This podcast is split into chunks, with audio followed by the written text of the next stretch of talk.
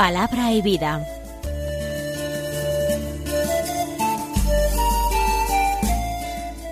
Con el Padre Manuel Horta, desde Sevilla.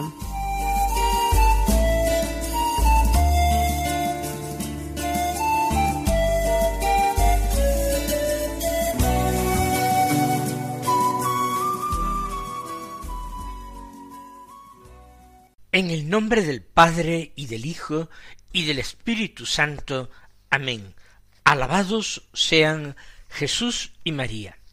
Muy buenos días, queridos amigos, oyentes de Radio María y seguidores del programa Palabra y Vida.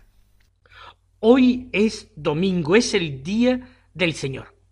Y es un domingo muy especial, porque este domingo, que tenía que ser el trigésimo cuarto del tiempo ordinario, es el último domingo del tiempo ordinario.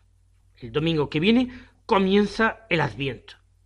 Y este último domingo del tiempo ordinario es la solemnidad de Jesucristo, Rey del universo. ¿Qué es lo que nosotros celebramos? Pues que Jesús, por su pasión y por su muerte, por su entrega generosa y llena de confianza y abandono en manos del Padre en favor de sus hermanos los hombres, por su entrega total al cumplimiento de la voluntad del Padre, ha sido exaltado a lo más alto del cielo. Ha sido exaltado a la diestra de la Trinidad y se le ha concedido todo el honor, la gloria y el poder por los siglos de los siglos. Ha sido constituido Señor del universo, Señor del cosmos si todo había sido hecho por él y para él, ahora lo recibe como señorío y como reino de manos de su Padre, que todo lo ha querido poner en sus manos. Y este triunfo de Cristo es también nuestro triunfo. Si con Él morimos, viviremos con Él. Si con Él vivimos, reinaremos con Él. Pues vamos entonces ahora a escuchar la palabra de Dios que se proclama en este solemne domingo. El Evangelio es, según San Lucas, del capítulo 23, los versículos 35 al 43, que dicen así. En aquel tiempo los magistrados hacían muecas a Jesús diciendo, a otros ha salvado, que se salve a sí mismo si él es el Mesías de Dios, el elegido. Se burlaban de él también los soldados que se acercaban y le ofrecían vinagre diciendo Si eres tú el rey de los judíos, sálvate a ti mismo. Había también por encima de él un letrero. Este es el rey de los judíos. Uno de los malhechores crucificados lo insultaba diciendo ¿No eres tú el Mesías? Sálvate a ti mismo y a nosotros. Pero el otro, respondiéndole e increpándolo, le decía ¿Ni siquiera temes tú a Dios estando en la misma condena? Nosotros, en verdad, lo estamos justamente, porque recibimos el justo pago de lo que hicimos. En cambio, éste no ha hecho nada malo. Y decía, Jesús, acuérdate de mí cuando llegues a tu reino. Jesús le dijo, en verdad te digo, hoy estarás conmigo en el paraíso. Comienza de una forma terrible el Evangelio de hoy. Las autoridades hacían muecas a Jesús. Muecas en son de burla, y son las autoridades de Israel, las autoridades del pueblo elegido por Dios, salvado, rescatado por Dios, mimado por Dios. Un pueblo que había sufrido y pasado mucho, pero que no había perdido jamás la cercanía de Dios, ni la alianza de Dios. Dios que permanecía fiel a todas las promesas que había hecho a Israel. Esas autoridades simbolizan ellas toda la ingratitud que existe en el ser humano hacia Dios. No es sólo el pueblo de Israel, es la humanidad entera quien ha entregado a Jesús, a su Señor, a la muerte, quien le ha ofrecido el trono de la cruz y la corona de espinas. Por tanto, las autoridades judías en este momento están, como digo, representando esa profunda ingratitud, ese tremendo desagradecimiento de la humanidad hacia su Señor. Maravilla realmente que Dios no confundiera aquellos hombres y los hiciera perecer. Si en otro tiempo se había manifestado de una forma tan llamativa la gloria de Dios en el desierto, sobre la tienda, en el Sinaí, como ahora la gloria de Dios se esconde en la debilidad de Cristo que se entrega voluntariamente a la muerte. Y aquellos hombres malvados comentaban a otros ha salvado, que se salve a sí mismo, si él es el Mesías, el elegido. Pero el Hijo de Dios no había venido al mundo y se había hecho hombre para salvarse a sí mismo. Él no tenía necesidad de ser salvado.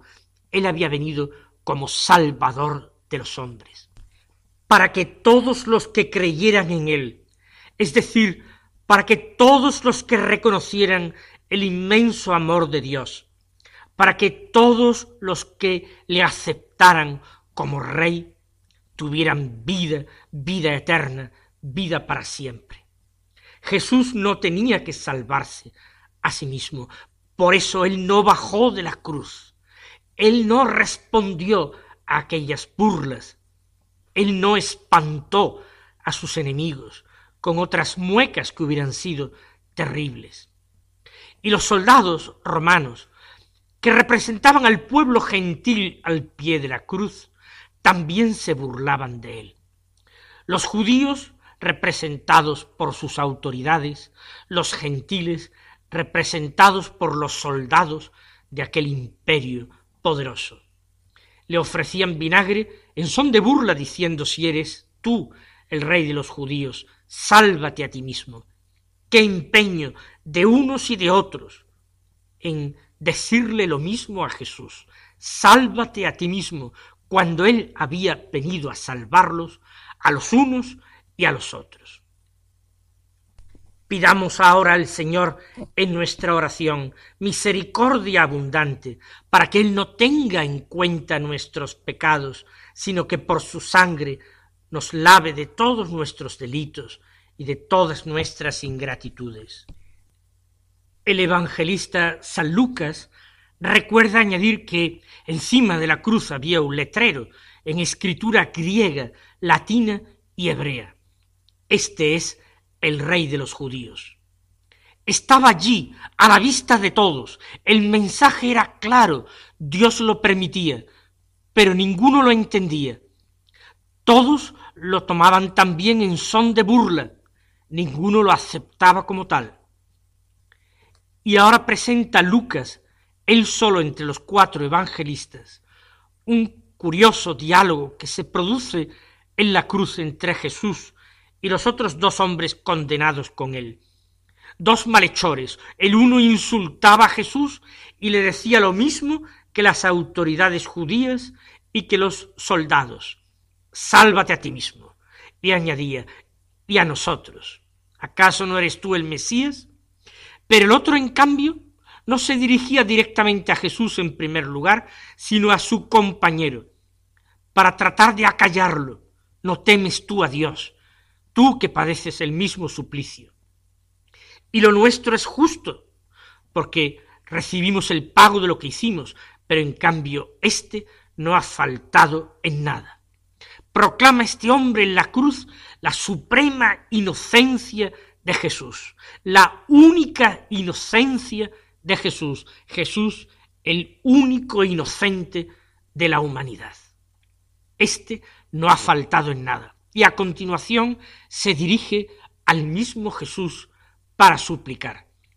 Jesús, acuérdate de mí cuando llegues a tu reino.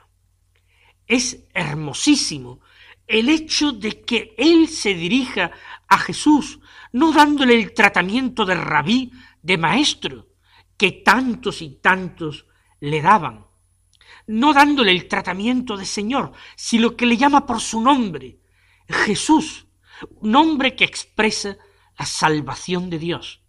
Eso significa Jesús, Yahvé salva. Acuérdate de mí cuando llegues a tu reino. Aquel hombre proclama que la historia de Jesús no termina en aquel momento, ni mucho menos. Aquel hombre, sin llegar a pedirle a Jesús que le salve de aquella atroz muerte que recibía, le pide que no lo olvide.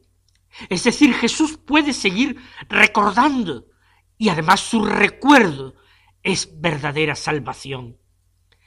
Acuérdate de mí cuando llegues a tu reino, es decir, cuando entres en la gloria de tu Padre, cuando todo sea puesto a tus pies como estrado, cuando tú, que ahora eres un irrisorio rey de Israel, rey de los judíos, seas reconocido por amigos y por enemigos, por toda criatura seas reconocido, rey del universo.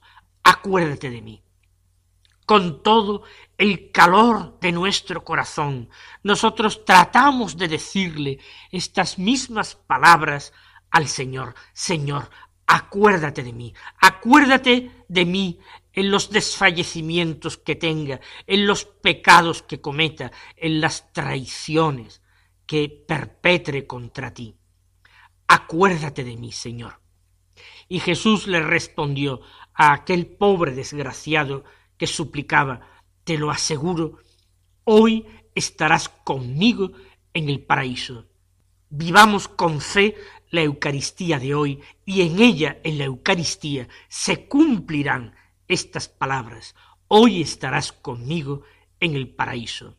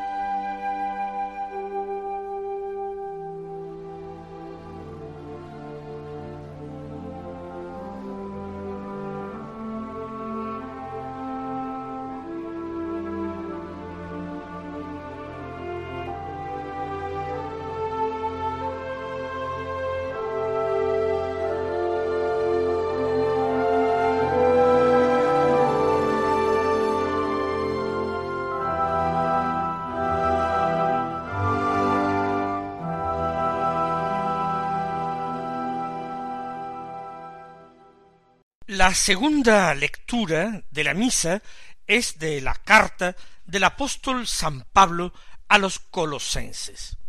Del capítulo primero, los versículos doce al veinte, que dicen así Hermanos, demos gracias a Dios Padre que os ha hecho capaces de compartir la herencia del pueblo santo en la luz. Él nos ha sacado del dominio de las tinieblas, y nos ha trasladado al reino del Hijo de su amor, por cuya sangre hemos recibido la redención, el perdón de los pecados. Él es imagen del Dios invisible, primogénito de toda criatura, porque por él fueron creadas todas las cosas, celestes y terrestres, visibles e invisibles, tronos, dominaciones, principados y potestades, todo fue creado por Él y para Él. Él es anterior a todo, y todo se mantiene en Él.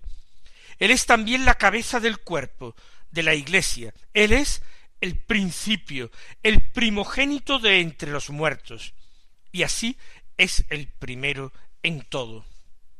Porque en él quiso Dios que residiera toda la plenitud, y por él quiso reconciliar todas las cosas, las del cielo y las de la tierra, haciendo la paz por la sangre de su cruz.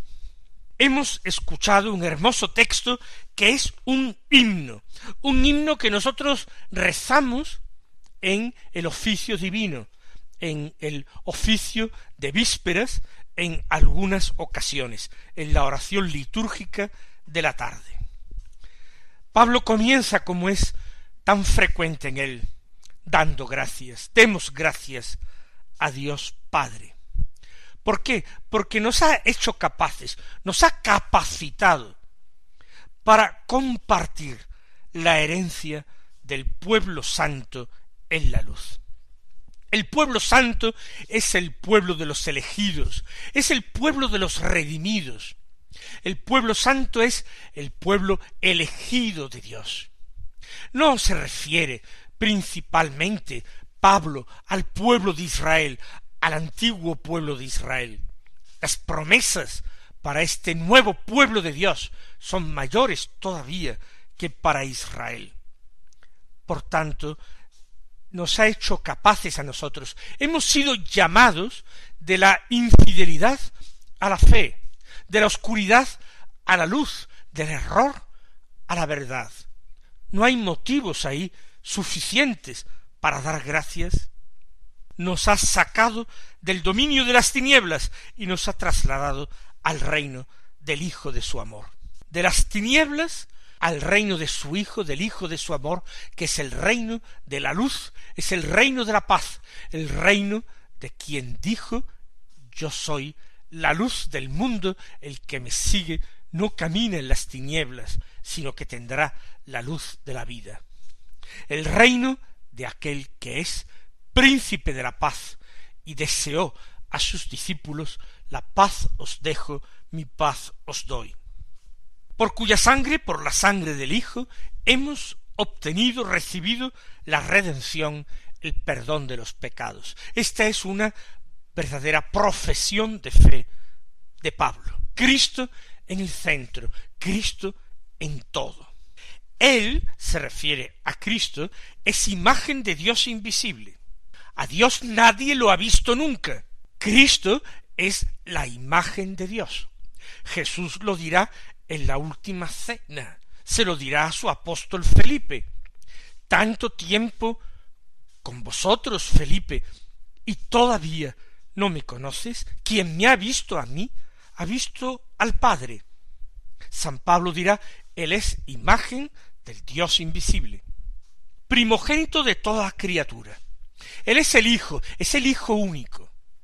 Pero en Él y por Él Dios ha hecho hijos por adopción, nos ha adoptado por hijos.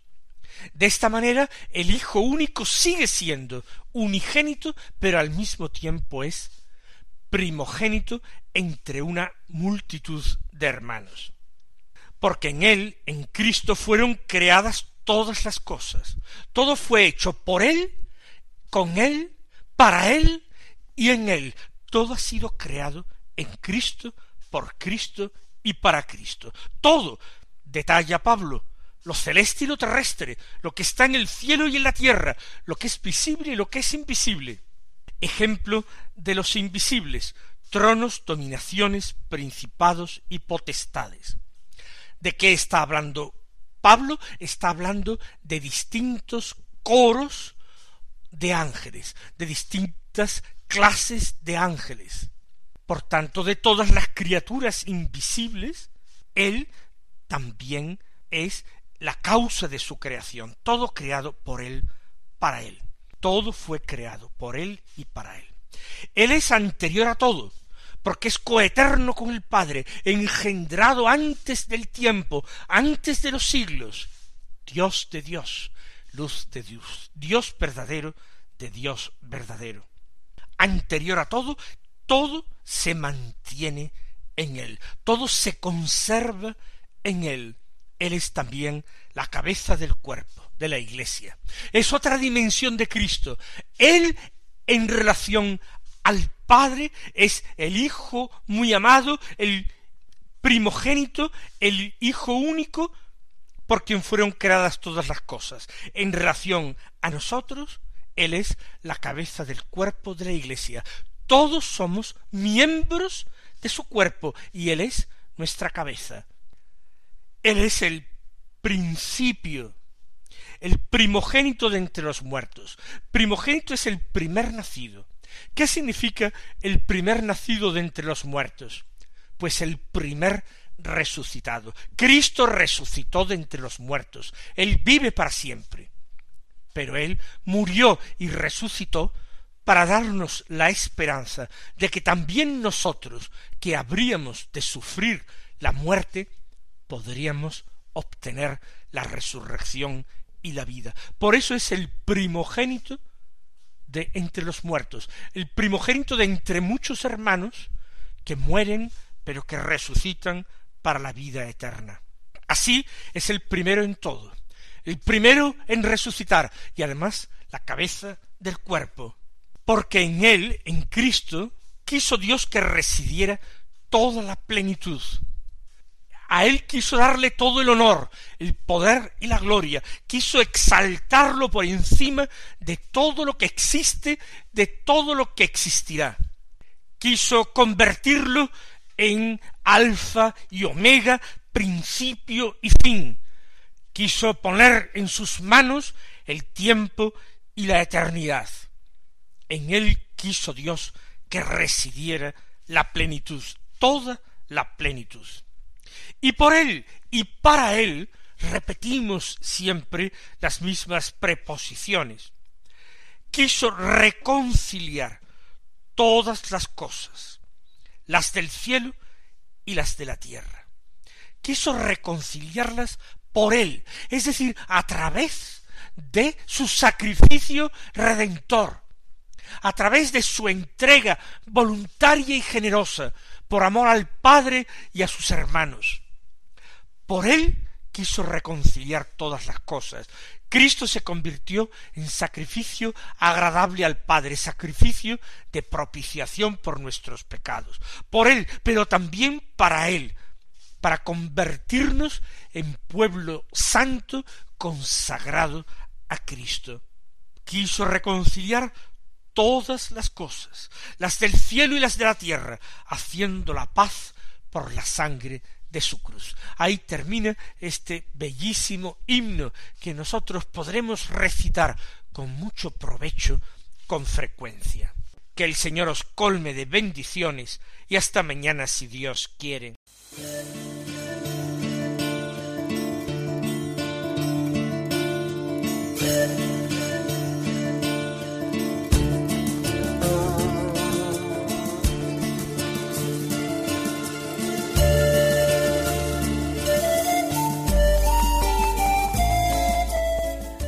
Concluye Palabra y Vida, un programa dirigido desde Sevilla por el Padre Manuel Horta.